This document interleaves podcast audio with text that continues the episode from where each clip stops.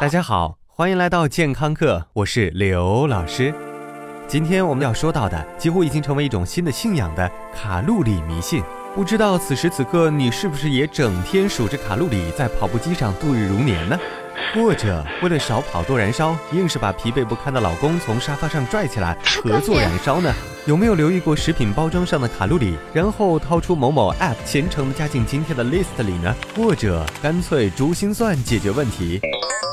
呃，一百克苹果五十二大卡，一瓶牛奶一百六十二大卡，一杯酸奶一百零八大卡，早餐喝碗粥六十四大卡，午餐晚餐大概五百大卡。呃呃，卡路里其实是一个通用的能量单位，指的是在一个大气压下将一克水提升一摄氏度所需的能量。大卡指的是一千卡路里。而把能量单位用来计算食物能量的是十九世纪末二十世纪初的阿特沃特，而现在的食物热量系统也就是在上个世纪初建成的。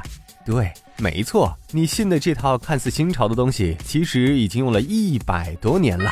酒那是越陈越香，但是科技领域中要说一百多年不淘汰，诺基亚柯达之流早已哭晕在厕所。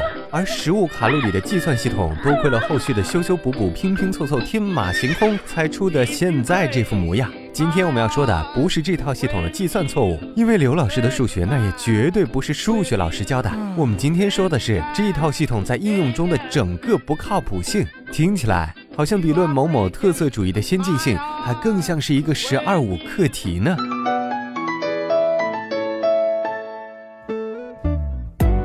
在最近几年，科学界对于单纯做加减法的卡路里计算做了各种质疑，而卡路里计算的拥护者一直只有一种回复，那就是。对于能量守恒定律，我们都至少听说过，吃进去多少就必须有多少被转化成别的。大部分人来说，吃进去一百大卡的食物，就会被人体储存和消化一百大卡。但其实这个过程这么看就太天真、太处女座了。对于我们日常吃的这些食物来说，有烹饪过的，有没有烹饪过的。烹饪过的食物会给你带来更多的热量。这里说的并不是后期添加剂，而是烹饪过的食物消化时间更长，而生吃的东西很容易穿。肠而过，而人体在咀嚼、消化、排泄的过程中，都要消耗大量的热量，包括你要无比灵活的用舌头、牙齿配合咀嚼、搅拌，胃要开心的蠕动，还要从人体调配资源、分泌胃酸等等。光这俩，一个是行云流水的艺术家，另外一个是高精尖的科技型工种。所以，对于人工，你不保持每年百分之十的收入增加，对不起 GDP 呀。而对于自己的内脏，起码要提供足够的能量。减肥达人们对于这一块的计算往往是忽视的，也没有办法做到。如果你看过隔壁的张阿姨和楼上的光头大爷，你就知道人和人呐，那真的差别非常大。我们的身体其实也是按照最最理想化的境界，一磅脂肪约含三千五百千卡的热量。那么现在的计算方法是你吃三千五百千卡，大概会长一磅肉。有一组科学家们就真的做过这么一个又恶心又充满勇气的实验。他们让测试者每天多摄入一千千卡的热量，连续吃上八个星期。按道理，他们应该人人都长十六磅肉，但测试者中最多的长了十五磅，最少的只长了三磅。老师，这是为什么呢？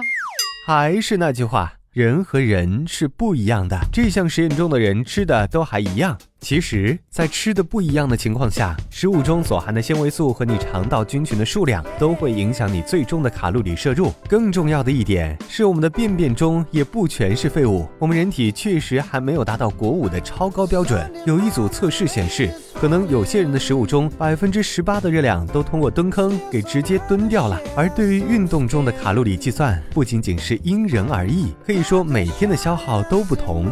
所以。对于卡路里这件事儿，你大可不必假装处女座上身，因为处女座他也帮不了你。其实合理膳食、坚持运动就足够了。而对于现在流行的运动监测设备，明天我们在公众平台还会来说一说哪些数据我们不能信。感谢收听，回见。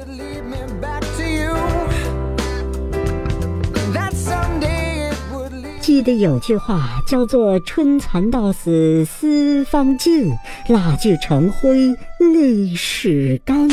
原来这句话就是形容您的。老师，请收下我的膝盖。滚滚滚滚！谁要你的膝盖？刘老师要的是打赏。嗯。喜马拉雅开通打赏功能了。如果你喜欢刘老师，喜欢刘老师的声音、刘老师的才华、刘老师的美貌，或者你就喜欢健康课这渐渐的酸爽，就猛击打赏按钮，给刘老师加血加血加血。对了，别忘了关注健康课官方微信平台，更多内容，更多精彩，回见。最重要的就是要银子赏下去。